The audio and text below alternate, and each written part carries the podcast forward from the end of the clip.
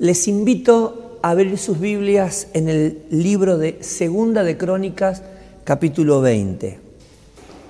Vamos a compartir un pasaje preciosísimo de la palabra de Dios, que seguramente lo habrán escuchado, eh, lo habrán leído, eh, es muy probable que hayan escuchado mensajes este, relacionados con, con, este evento tan maravilloso, ¿no? como lo es justamente la derrota de Moab y Amón, ejércitos eh, enemigos del pueblo de Israel que se unieron para atacar al pueblo de Dios en tiempos de paz. El mensaje de hoy es una continuación del domingo anterior. Eh, el eslogan es refugiados en Dios. No hay nada más seguro que estar refugiado en las promesas del Señor. Ese es nuestro hashtag el día de hoy. Lo pueden utilizar. Refugiados en Dios. Refugiados en Dios estamos realmente seguros. Pueden compartir el hashtag y pueden completar la oración porque da pie a eso, ¿no? Refugiados en Dios estamos tranquilos, refugiados en Dios estamos seguros, refugiados en Dios este, somos invencibles. Bueno, ¿cuántas cosas podríamos este, eh, escribir ¿no? para continuar con, con la oración que tiene como inicio este hashtag, refugiados en Dios? Pero lo que hay que tener en cuenta es que estamos seguros en Dios, seguros, seguros en Dios. Por eso no temas. Independientemente de las cosas que te toquen estar atravesando en este tiempo, no temas. ¿Por qué? Porque como dice este pasaje que vamos a leer ahora, Dios pelea nuestras batallas. Dios pelea tu batalla, la tuya, la personal, la de tu familia, la de tu matrimonio, la de nuestra congregación. Dios pelea nuestras batallas y sin lugar a dudas, Dios no pierde. Así que, ¿cómo no estar seguros y cómo no poder decir con total seguridad, si estamos en Dios, estamos en un lugar seguro. Dice así, segunda de Crónicas, si ya lo tienen, vamos a leerlo desde el versículo 1. Después de esto, los moabitas, los amonitas y algunos de los meunitas le declararon la guerra a Josafat. Y alguien fue a informarle, del otro lado del mal muerto y de Edón viene contra ti una gran multitud. Ahora están en Hasesón Tamar, es decir, en Engadi. Atemorizado Josafat decidió consultar al Señor y proclamó un ayuno en todo Judá. Los habitantes de todas las ciudades de Judá llegaron para pedir juntos la ayuda del Señor.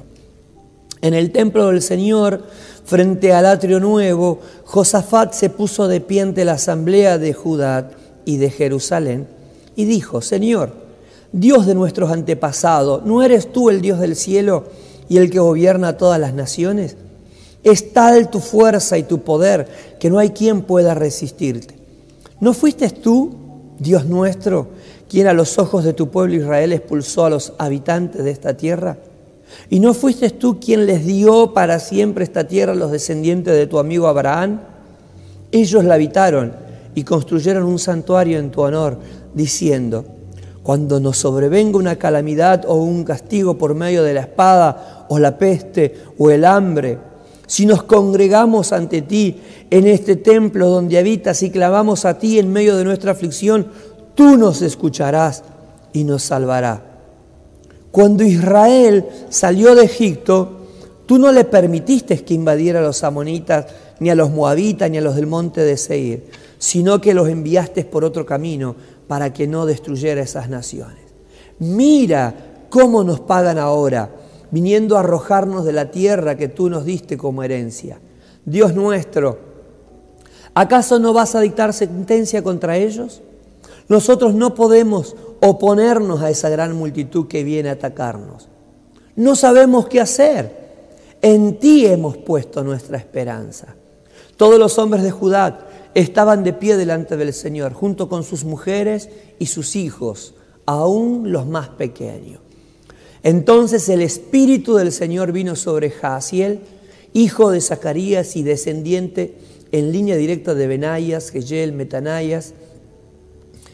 Este último era un levita de los hijos de Asaf, que se encontraba en la asamblea, y dijo Jaasiel, escuchen, habitantes de Judá y de Jerusalén, y escuche también su majestad. Así dice el Señor, no tengan miedo ni se acobarden cuando vean ese gran ejército, porque la batalla no es de ustedes, sino mía. Mañana, cuando ellos suban por la cuesta de Cis, ustedes saldrán contra ellos y los encontrarán junto al arroyo, frente al desierto de Jeruel. Pero ustedes no tendrán que intervenir en esta batalla. Simplemente quédense quietos en sus puestos para que vean la salvación que el Señor les dará.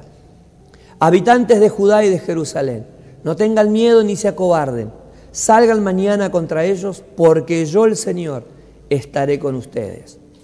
Josafat y todos los habitantes de Judá se postraron y de Jerusalén se postraron rostro en tierra y adoraron al Señor. Y los levitas de los hijos de Coat y de Coret se pusieron de pie para alabar al Señor a voz en cuello.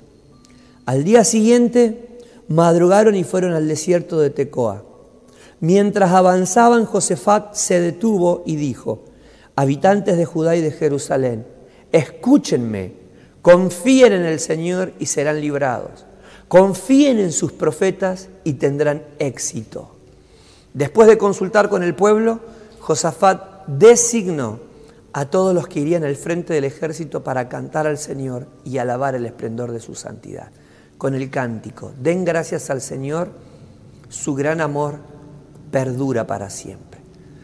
Tan pronto como empezaron a entonar este cántico de alabanza, el Señor puso emboscadas contra los amonitas, los moabitas y los del monte de Seir que habían venido contra Judá y los derrotó. De hecho, los amonitas y los moabitas atacaron a los habitantes de los habitantes de Seir y los mataron hasta aniquilarlos. Luego de exterminar a los habitantes de Seir, ellos mismos se atacaron y se mataron unos a otros. Cuando los hombres de Judá llegaron a la torre del desierto para ver al gran ejército enemigo, no vieron sino los cadáveres que yacían en tierra. Ninguno había escapado con vida. Entonces Josafat y su gente fueron para apoderarse del botín y entre los cadáveres encontraron muchas riquezas, vestidos y joyas preciosas. Cada uno se apoderó de todo lo que quiso, hasta más no poder. Era tanto el botín que tardaron tres días en recogerlo. El cuarto día se congregaron en el valle de Beraca y alabaron al Señor. Por eso llamaron ese lugar el Valle de Beraca, nombre con el que hasta hoy se le conoce. Amén y amén. El relato no termina ahí, continúa unos versículos más, pero este, relata una realidad. A partir de ahí, Judá tuvo paz por todas partes. Lo que este pasaje nos enseña es que Dios tiene el control de todas las cosas siempre. Este rey de Judá, Josafat, fue un hombre de Dios maravilloso que desde el momento en el que tuvo la responsabilidad de gobernar a Judá en Jerusalén, tenía dos opciones. Seguir el ejemplo de los que habían defraudado al Señor o continuar el legado de aquellos reyes que habían sido inspiración de bien para algunos de los pocos buenos reyes que tuvo Judá. Y él decidió seguir el mejor de los ejemplos. Un hombre con unas características extraordinarias, maravilloso, un bonachón, diríamos nosotros los porteños que al margen de esas características propias de, su personalidad, que era un buen hombre, este, un buen padre, un buen amigo, un hombre honesto, fue una persona que amó al Señor. El capítulo 19, como otros relatos, nos muestran un poquito el panorama de su personalidad. Pero fundamentalmente el capítulo 19 nos lleva a ver con un poquito más de precisión todo esto que yo les comparto ahora. Josafat amó al Señor. Y cuando uno ama al Señor, toma decisiones determinantes que afectarán su vida. Los cambios serán notables y los resultados también. Y eso es muy importante tener en cuenta, porque mucha gente dice, yo amo a Dios, pero en su forma de vida, en sus conductas, no se evidencia que la persona ame a Dios. Y una cosa es que uno tenga como característica de su personalidad eh, cosas o hábitos, actitudes destacables, como las que mencioné hace unos segundos de Josafat. Ser una buena persona, ser un buen padre, un buen esposo, un buen amigo, un buen hijo, un buen yerno, eh, un buen suegro, un buen ciudadano, un buen empleado. Es decir, características propias de una persona buena, una persona honesta, que no implica que sea un buen hijo de Dios o un honrado siervo de Dios. Porque hay mucha gente que no tiene a Cristo en su corazón y realmente se puede decir que es una buena persona. Por eso muchas veces en algunos casos decimos, a mi vecino o a mi amigo o a mi compadre solo le falta al Señor, porque es tan bueno. Ahora, usted me pregunta, ¿una persona buena puede ir al cielo? Cuando vamos a la Biblia nos encontramos con la palabra del apóstol Pablo. No hay bueno ni uno solo. No hay quien haga el bien y nunca peque. Por cuanto todos pecaron, todos están destituidos de la gloria de Dios. No hay forma de llegar a Dios que no sea a través de Cristo. Por lo tanto, toda persona, por más buena que sea, debe de saber que para llegar a Dios el camino es Cristo. No hay otra forma, no hay otra manera. Entonces, cuando una persona comienza una relación con Dios a través de Cristo, porque le da a Dios el trono de su vida, es decir, el control, y se decide someterse a la voluntad de Dios mediante la palabra de Dios, las cosas son diferentes. Dice Juan capítulo 1, del versículo 11, 12, 13 en adelante, por cuanto este, a todos los que le recibieron, fundamentalmente, dice, a todos los que le recibieron, a los que creen en su nombre, les dio potestad de ser llamados hijos de Dios. La forma de ser llamado hijo de Dios es creyendo en Jesucristo como Señor y Salvador de su vida. Hay que abrir el corazón y darle a Dios el trono, es decir, el control de nuestra vida. A partir de ahí las cosas cambian, son completamente diferentes. La vida del ser humano pasa a ser distinta. ¿Por qué? Porque el Señor tiene el control. Entonces, lo que nosotros vamos a ver en Josafat es que era un bonachón, pero por sobre todas las cosas amaba a Dios. Y las acciones que él llevó adelante durante su gobierno evidencian que amaba al Señor. ¿Por qué? Porque se comenzó a ver cambios, cambios en Jerusalén. A partir de que tomó la decisión de establecerse en Jerusalén. Jerusalén era la capital del reino. Jerusalén era la ciudad que David escogió para hacer de ella el centro de adoración para todo el reino. En Jerusalén se encontraba el templo que construyó Salomón por iniciativa del rey David. porque nosotros le llamamos el templo de Salomón, pero no era ni el templo de Salomón ni el templo de David, era el templo de Dios. El proyecto fue de David porque Dios puso en su corazón, pero lo llevó adelante, lo construyó el rey Salomón. Pero de ninguna manera, más allá de que la idea fue de David y la obra fue de Salomón, era el templo de Dios. Y David estableció a Jerusalén como la capital del reino, pero fundamentalmente como el centro de adoración para todo Israel.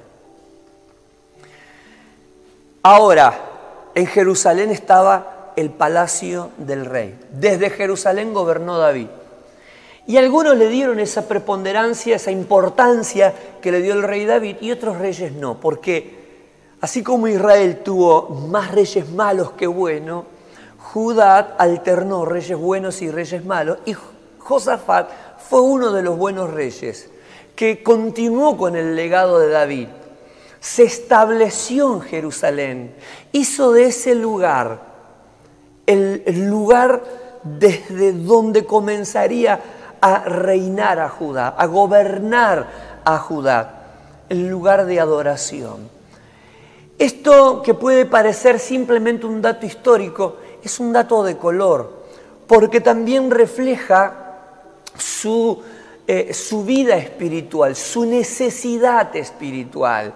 Jerusalén no era simplemente la capital del reino, era un lugar que toda persona espiritual entendía que era el lugar de la conexión con el Señor. Tengamos en cuenta que estamos hablando de este, un, un acontecimiento que se da en el Antiguo Testamento. A partir del Nuevo Testamento, al día de hoy vivimos otra realidad. El Señor Jesús le dijo a la samaritana, vienen días donde ni en este monte, el monte de, de Jacob, ni en Jerusalén, este, eh, tendrán como exclusividad para adorar, a Dios, porque los verdaderos adoradores adorarán al Padre en espíritu y en verdad. Llegará el momento en el que no necesitarán de un lugar físico, sino que en todo lugar adorarán al Señor. Y eso es lo que está pasando hoy. No estamos en Jerusalén, estamos en San Francisco Solano nosotros y Dios está aquí presente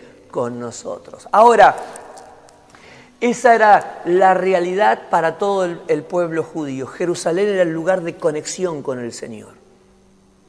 Y Josafat decidió eso.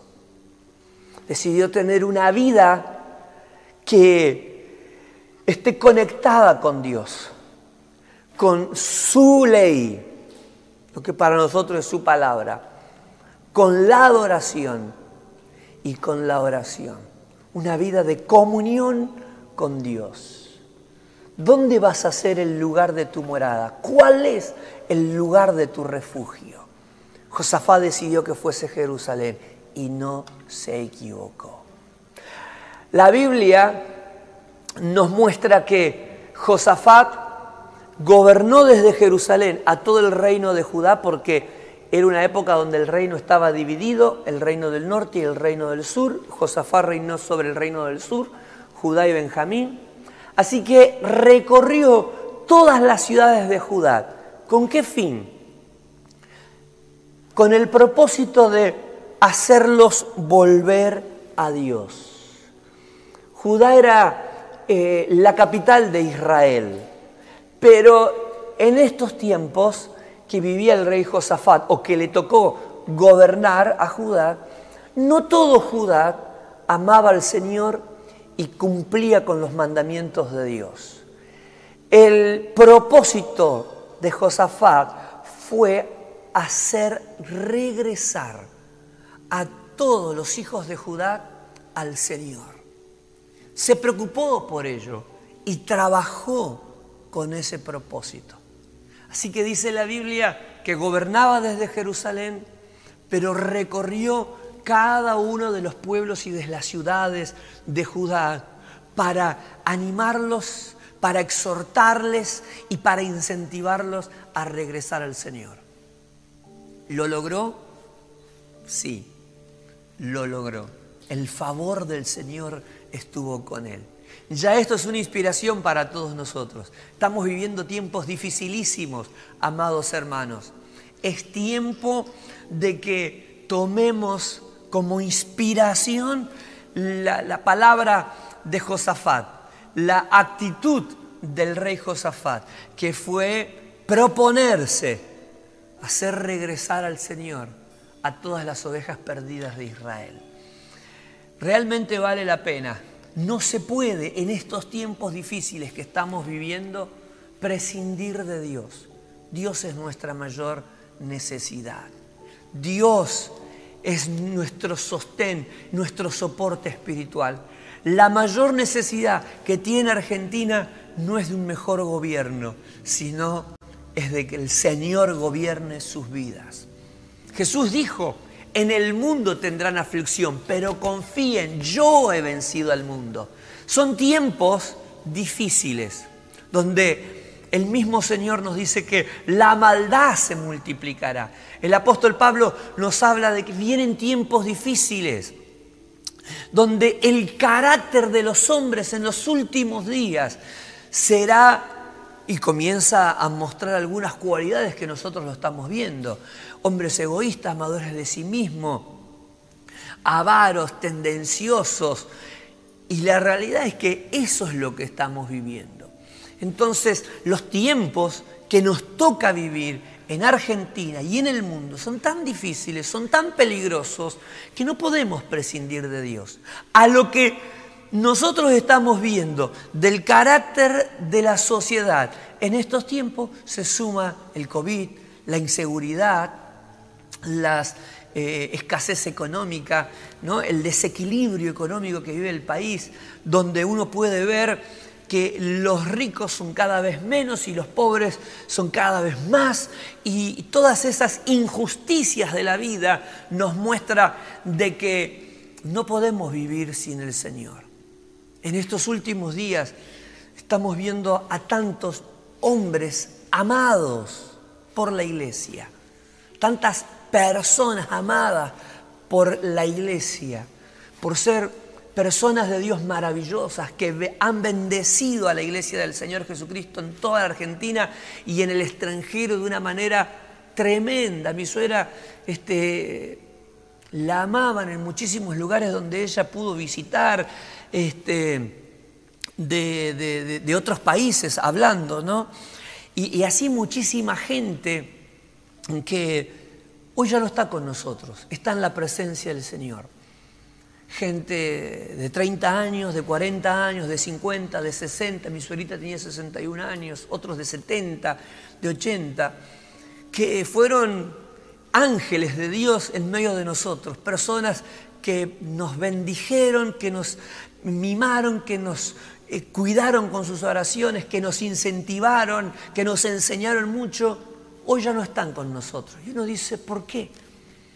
El otro día llorando, este, cuando, cuando fui a, reconocer el, el, cuerpito de mi suegra, estábamos ahí y dije, Señor, ¿por qué? el Señor puso un pensamiento en mi corazón. Me estoy asegurando de que amen más el cielo que la tierra. Uno quiere perpetuarse en esta tierra. Que nos vaya bien, que no nos falte nada, cumplir nuestros sueños terrenales, nuestras metas personales, al punto de que cuando lo vamos logrando, a veces nos olvidamos del Señor. No tenemos tiempo para orar, no tenemos tiempo para leer la Biblia, no tenemos tiempo para congregarnos, porque estamos tan ocupados que cuando podemos congregarnos estamos cansados. Y entonces postergamos al Señor. Y poco a poco, por las bendiciones materiales, vamos relegando a Dios de nuestra vida. Y ya el cielo no es encantador, ya el cielo no nos moviliza hasta que de repente esas personas tan amadas ya no están con nosotros y están allá. Y nos damos cuenta que esta tierra es nuestro hogar, pero nuestro hogar para los peregrinos, porque esos somos. que es un, es un hogar por tiempo limitado y muy corto, porque la eternidad no la pasaremos aquí. Entonces uno sabe que es allá abajo o es allá arriba. Entonces uno entiende que ese es el lugar donde quiere estar, donde están nuestros amados. entonces comienza un cambio radical en nuestra forma de pensar y nuestra forma de ver la vida. Porque eh, los golpes, la separación de los que amamos generan eso. Entonces dije, pucha, parece que sí, parece que Dios está precatando de que amemos más el cielo. Toda nuestra mirada cambia porque nos permite ver que esta tierra nada nos ofrece. Todo es pasajero. Nada traemos y nada nos llevamos. Entonces, cuando uno comienza a ver esa realidad, se da cuenta que muchos, muchos instrumentos maravillosos del Señor ya no están, ya están con el Señor. Entonces uno comienza a ver su vida y entiende. Las personas que aman a Dios lo evidencian con sus cambios. Las personas que aman a Dios lo evidencian con su vida. Las personas que aman a Dios muestran cambios radicales en su forma de vivir. Aman a Dios y eso es evidente. Tienen a Dios como el centro de su vida y eso se puede visualizar. Su vida es un testimonio. Y eso fue Josafat. Josafat se estableció en Jerusalén, el lugar donde Dios habitaba. Y su vida personal la transmitió a otro. Y se percató de que todo Israel regresase al Señor. Porque él estaba convencido que la única forma de que a Israel le vaya bien era amando al Señor. Era viviendo para Dios. Por eso, en cada ciudad que estuvo, en cada pueblo que visitó, se tomó el trabajo de organizarlo de esta forma. Levantó sacerdotes, instó a los levitas a cumplir su y levantó jueces, ordenó jueces. El sacerdote para que sea el intercesor delante de Dios por su pueblo, para que sea quien le transmitiese el mensaje de Dios, le enseñase la ley de Jehová al pueblo, es decir, intermediario entre el pueblo y Dios, entre Dios y el pueblo, siendo intercesor de ellos delante del Señor y siendo voz de Dios para la congregación. Movilizó a los levitas para que los levitas sirviesen al Señor como debieran hacerlo y levantó jueces que se encargase de juzgar todos los comportamientos del pueblo.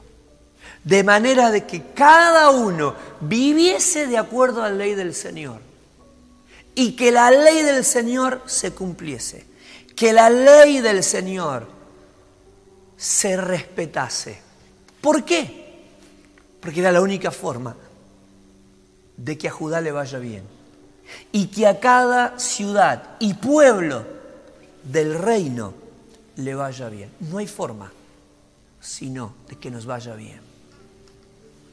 En nuestra vida experimentaremos distintos golpes o tal vez algunas pérdidas, como nos toca a nosotros, pero que no son derrotas.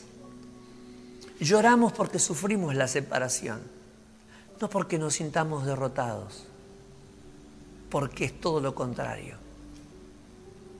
Estos dos meses y diez días han sido días de victoria, porque mi papá ya está en los brazos del Señor, al lado de su amada esposa, porque mi suegra toma mate con ellos. Es decir, porque tantas personas maravillosas están con el Señor, es decir, ya están asegurados. Entonces jamás podríamos ver la muerte como una derrota, la pérdida de un ser amado como un fracaso de nuestras oraciones. Todo lo contrario. De ninguna manera podríamos pensar que si Dios no respondió a nuestras oraciones, fracasamos. Todo lo contrario. Porque realmente es un paso de gloria, es una victoria extraordinaria. Entonces, ¿qué hacemos? Damos gracias a Dios y seguimos adelante y seguimos avanzando y cada uno de nosotros tiene que saber que en todos los aspectos de nuestra vida, el tiempo de nuestro peregrinaje aquí en la tierra debe ser con Dios en el centro. Debe ser refugiados en Dios. ¿De qué manera nos refugiamos en el Señor? Cuando comenzamos a evidenciar nuestro amor al Señor con los cambios que implementamos en nuestra conducta, en nuestra vida de familia, en nuestra vida, en esos espacios donde nos ven los cristianos y en esos espacios donde no hay ningún hermano que nos pueda ver. Cuando evidenciamos amamos a Dios, no porque los demás nos miran, sino porque en esencia amamos a Dios, tememos su nombre y le respetamos se percató de movilizar a Judá a que regrese al Señor. Segundo, a que ame al Señor como Él los amaba. Y en tercer lugar, a que respete al Señor cumpliendo su palabra. Esa fue la clave del éxito para Josafat. A partir de ahí el capítulo 20, el relato que leímos, nos cuenta que en tiempos de paz le llega un mensaje al rey Josafat. Desde el oriente vienen los moabitas, los amonitas y los edomitas a atacarnos. Un ejército multitudinario viene hacia este lugar. Imagínense, el lugar que le mencionan es Engadi. Engadi significa manantial. Era un oasis en el medio del desierto, en el desierto de Judá, cerca, ahí en sobre el Mar Muerto.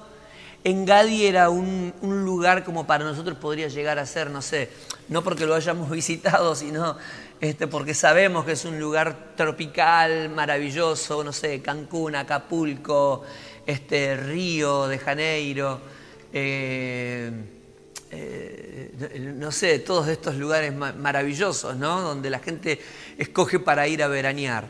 En Gadi era un lugar así, zona de manantiales, este, un lugar maravilloso, un lugar de donde la gente solo este, esperaba eh, bienestar, descanso, refrigerio pero en lugar de refrigerio le venía tormenta.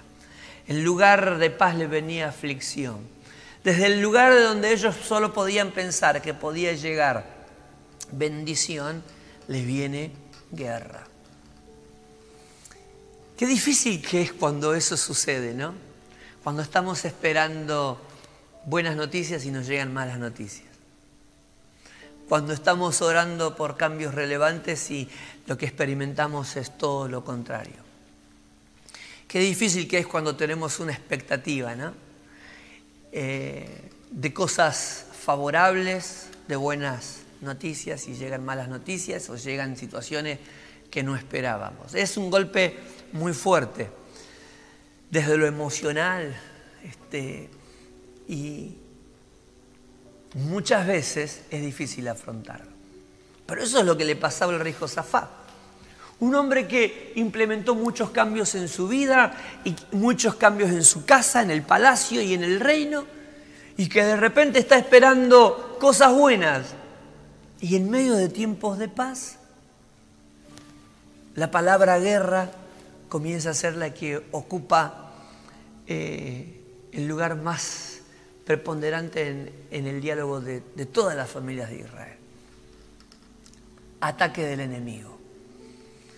¿Y de qué forma y de qué manera? se unieron tres naciones para atacar a Israel. Los moabitas, los amonitas, ¿quiénes eran? Eran primos. Moab y Amón eran hijos del incesto de Lot. Recordarán que Lot tuvo hijos con sus hijas, es decir, hijos nietos. Terrible, pero eso fue lo que pasó. De alguna manera eran familiares de Israel. Los moabitas y los amonitas, hijos de Lot, eran primos de Israel. Y los edomitas, o los del monte de Seir, como se los menciona eh, en este caso, este, como los meunitas. ¿Quiénes eran? Eran los hijos de Edom. Edom era el hermano de Jacob, aquel conocido como Esaú. Esaú o Edom es lo mismo y vivían prácticamente en la misma franja, así como nosotros, por ejemplo, tenemos acá este, Buenos Aires, Río Negro, Chubut, ¿no? Es decir, tres provincias una al lado de la otra, o por ejemplo en el sector este tenemos Chile, Bolivia y Perú, por ejemplo, ¿no? Este, de la misma forma estaban Moab, eh, Amón y Edón, del otro lado del Mar Muerto, del otro lado del río de Jordán. Así que los primos y los tíos, era una, una cuestión familiar, se levantaron en contra de Judá. Se genera una batalla familiar. Dentro del seno de la familia se genera un conflicto familiar.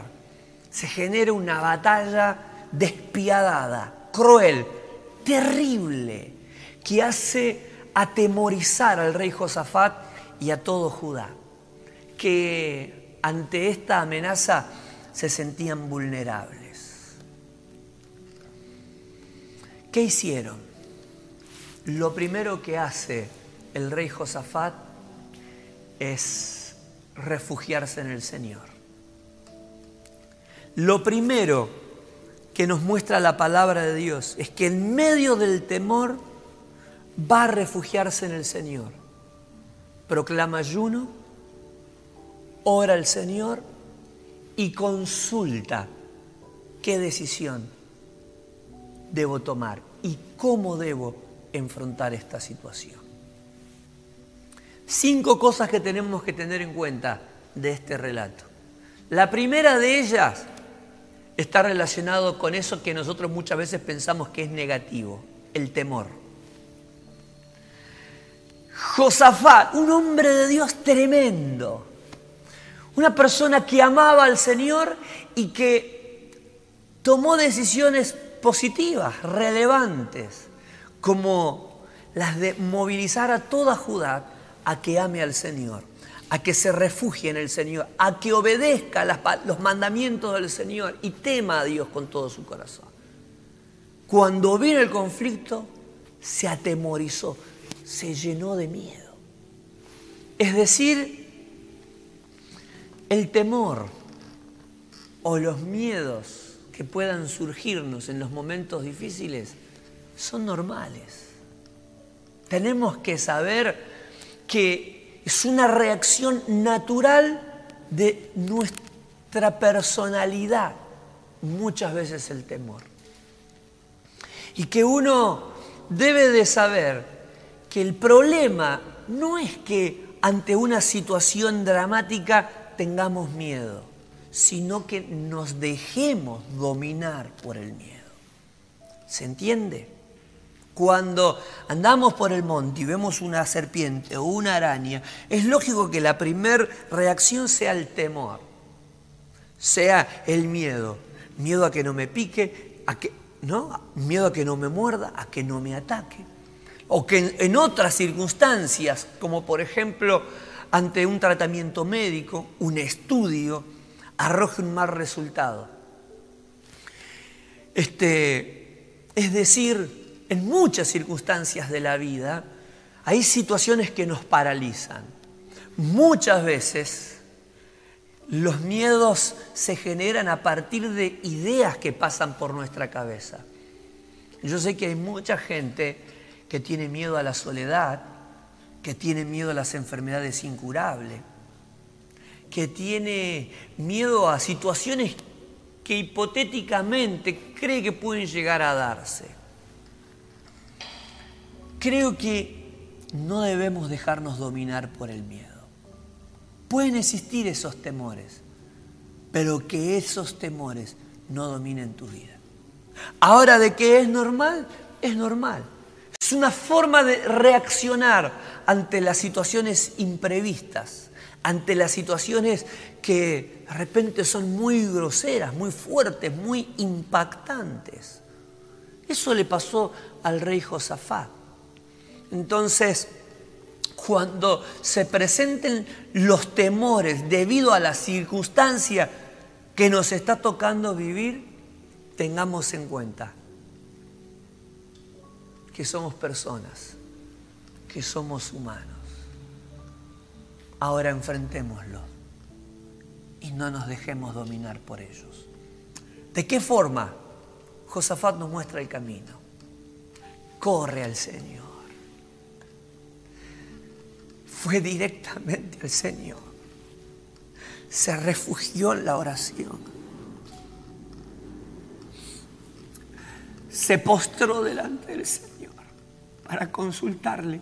¿Qué hago? ¿Cómo hago? ¿Cómo me manejo ahora? ¿Qué decisiones tomo? No hay nada más importante que ante el panorama difícil de nuestra vida nos refugiemos en el Señor, corramos al Señor y le preguntemos, como hizo Josafat, ¿qué hago, Señor? Porque ante las situaciones difíciles, la incertidumbre muchas veces es tal que no sabemos ¿cómo vamos a hacer? Por ejemplo, en el caso de alguien que ha perdido un ser querido, ¿cómo viviré a partir de ahora con la ausencia de mi papá o de mi mamá? ¿Cómo viviré a partir de ahora que el diagnóstico médico que tengo dice que estoy enfermo? ¿O que tengo tal enfermedad? ¿O cómo llevaré mi hogar adelante ahora que me quedé desempleado? ¿O cómo haré ahora que mi esposo se fue de la casa. O mi mamá nos abandonó y nos dejó con mi papá. O ahora que ya no tengo a mi abuelo, a mi abuela. O ahora que, no sé, cuántas preguntas pueden haber. Me abandonó mi novia.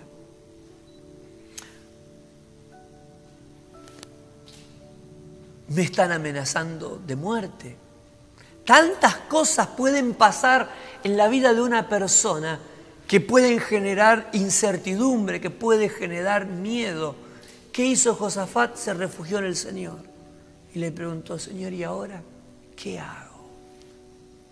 Se refugió en el Señor para encontrar en el Señor paz. Se refugió en el Señor fundamentalmente para recordarles su actitud y en segundo lugar para recordarles sus promesas.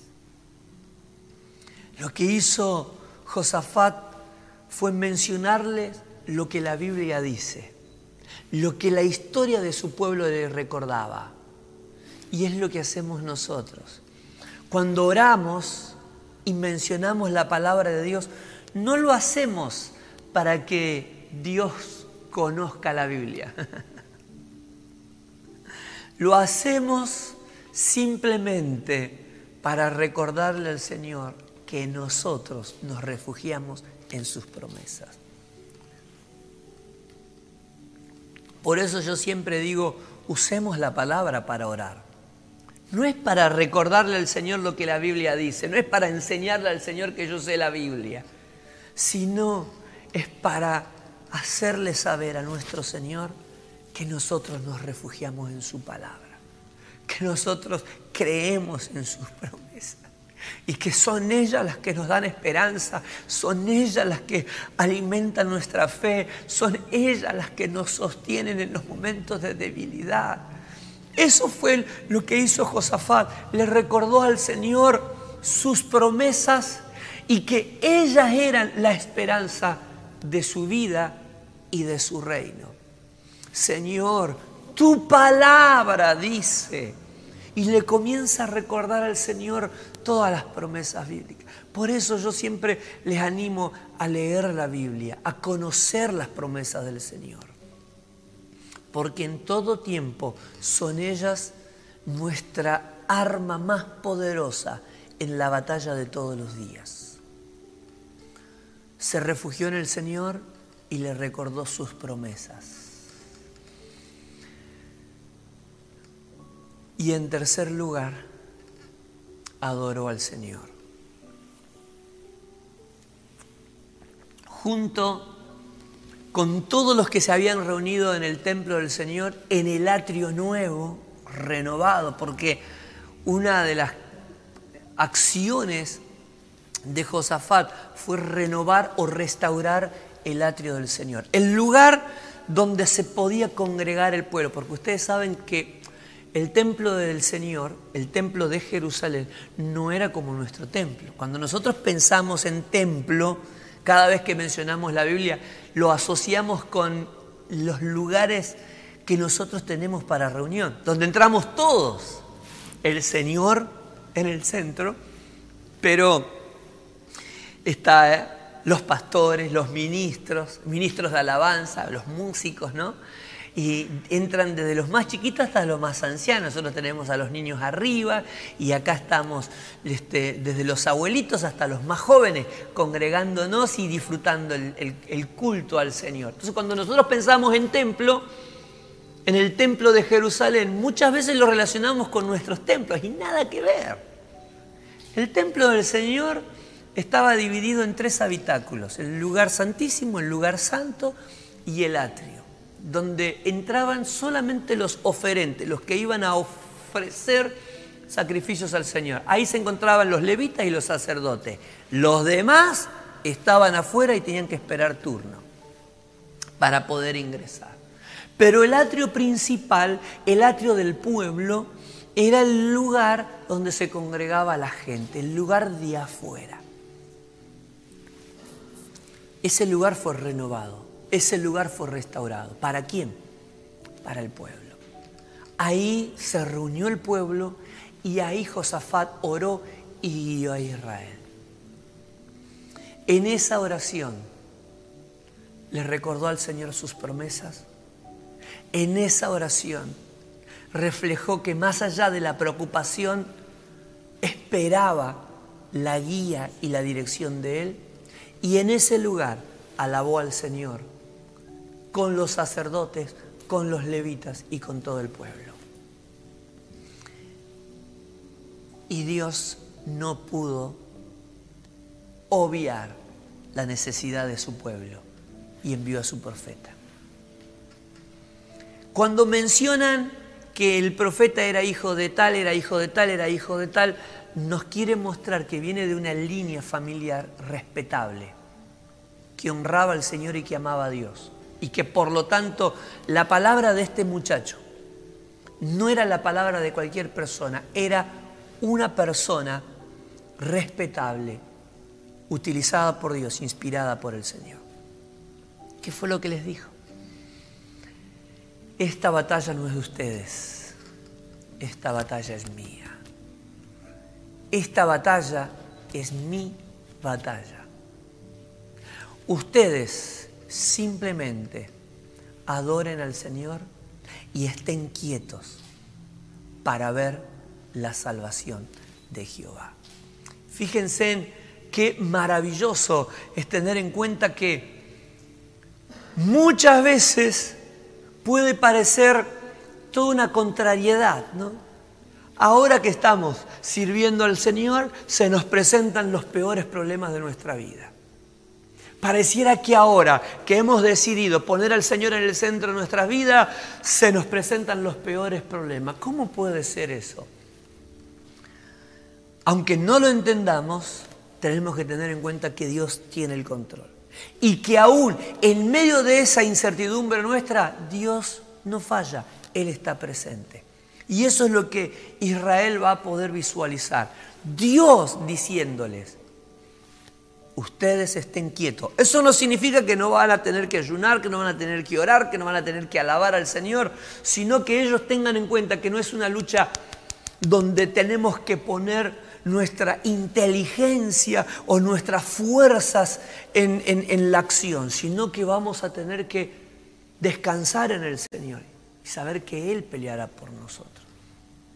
El profeta les dice, van a ir a la batalla, pero cuando vean la dimensión de lo que van a tener que enfrentar, el multitudinario ejército que vengan, no se atemoricen.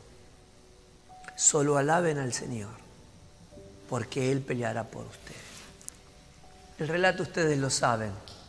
La Biblia dice que ellos alabaron al Señor, al otro día se levantaron bien temprano y se fueron al encuentro del ejército que venía hacia ellos.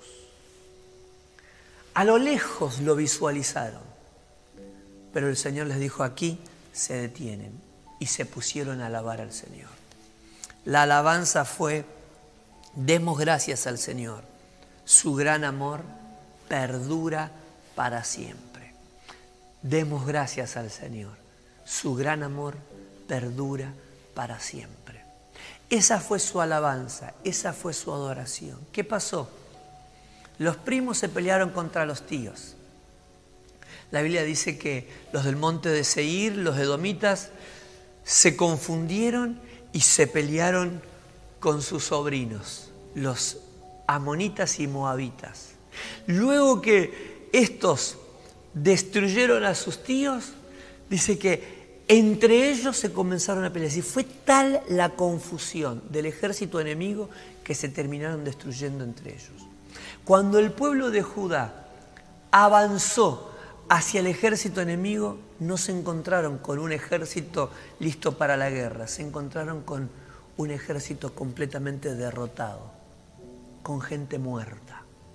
Lo único que hicieron fue levantar los despojos que había quedado de los que habían muerto, donde había oro, plata, cosas, piedras preciosas y otros objetos de valor. Cuatro días tardaron en recoger todo lo que había quedado de aquellos ejércitos. La bendición de Dios fue tan grande que tardaron cuatro días en levantarla, en recogerla. La victoria de Dios había sido tan extraordinaria para ellos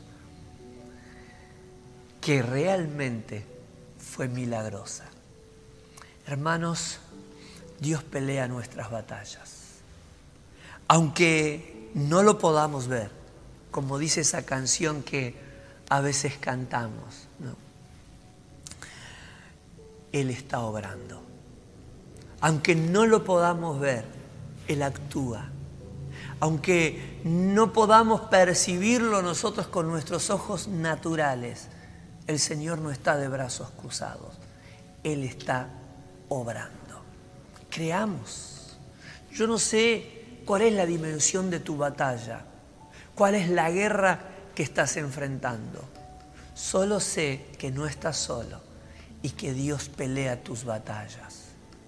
Hay muchas cosas que desearías hacer para cambiar la realidad de tu lucha, pero vamos a seguir el camino de Josafat es el mejor momento de refugiarnos en el Señor, de recordarle al Señor lo que su palabra dice y lo que nosotros creemos.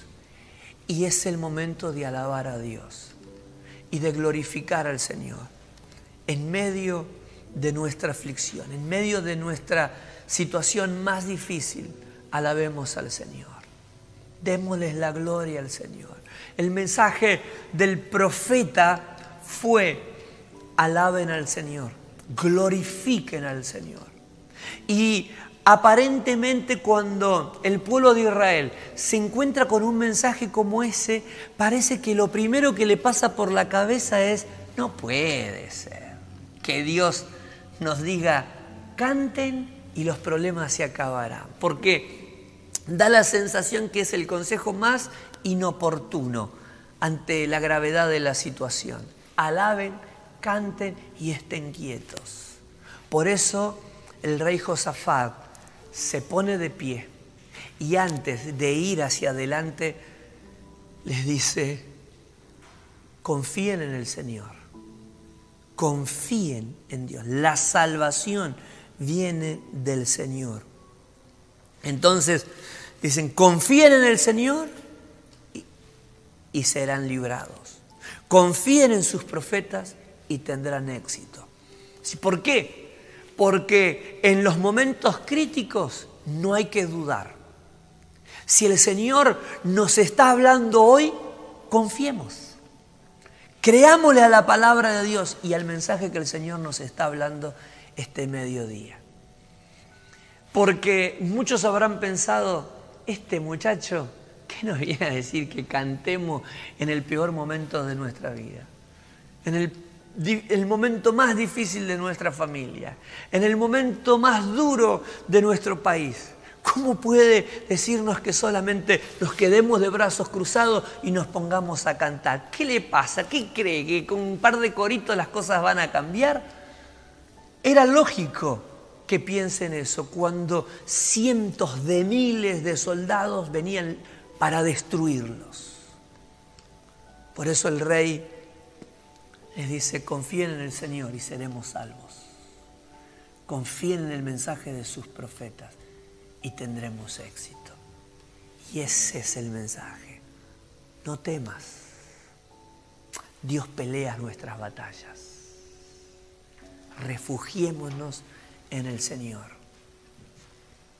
Confiemos en su palabra y veremos la mano del Señor en Argentina, en estos días difíciles que nos toca vivir y en las situaciones particulares que vos tengas que enfrentar como parte de tu batalla cotidiana.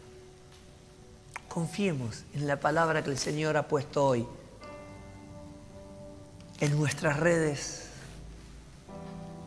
para darnos ánimo y para inspirarnos.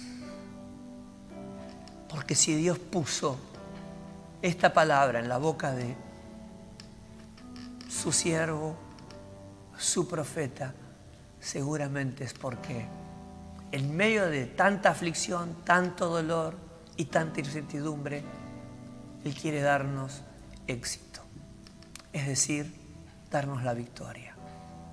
No sé cuáles son tus batallas, no las conozco en detalle y en profundidad. No sé si estás solo o acompañado, no sé si son muchos y son pocos. Lo único que sé es que Dios siempre está. Un pastor amigo me visitó en el periodo de mi padre y si bien es una persona de riesgo, fue una visita relámpago. Me dijo, hijo, Dios siempre está. Y el otro día mandó un mensaje que me dice, ¿te acordás? Sí, le digo, claro que me acuerdo. Yo solo vuelvo a decirte, Dios siempre está. Al principio los clavos duelen. Y uno no los entiende cuando perforan el alma. Pero después, cuando sana, uno entiende el propósito y el porqué. Por eso dice quien escribe Hebreos, por el gozo puesto delante de él, Jesús sufrió la cruz. Al principio fue doloroso, pero el resultado de ese sufrimiento fue glorioso, porque trajo a la vida a muchísimos, entre ellos a nosotros. Entonces, a creer, Dios siempre está. Aunque no puedas verlo, puedes sentirlo. Aunque no puedes visualizar hoy con los ojos naturales la batalla ganada, el enemigo ya está derrotado. Pongámonos de pie y alabemos al Señor. Su gran amor perdura para siempre. Y aún, como decía el salmista David, te alabaré te alabaré, te alabaré, porque eres digno de alabanza. La Biblia dice que el rey David, mientras su hijo estuvo enfermo, ayunó, oró, lloró, y cuando su hijo murió, dijeron, se nos cae David, se nos viene abajo el rey David. Y sin embargo el rey fue, se lavó la cara, se bañó, se cambió y alabó al Señor. Y no podían entenderlo. El rey les dijo, mientras estaba con vida, tenía posibilidad de que Dios responda. Ahora que la obra está terminada, solo me queda agradecer al Señor. Demos gracias al Señor, alabemos al Señor. Su gran amor perdura para siempre. Hay victoria. Tu batalla no es tu batalla, es del Señor. La que estás peleando todos los días es la batalla del Señor. Hay victoria para tu matrimonio, para tus hijos, para vos con tus hijos, para vos con tus papis. Hay victoria para vos en tu salud. Porque Dios sigue siendo sanador. Porque Dios sigue siendo proveedor. Dios sigue siendo Dios. Más allá de todas las cosas. Más allá de que yo no sane. Más allá de que yo no vea hoy algún cambio que estoy esperando ver. Él sigue siendo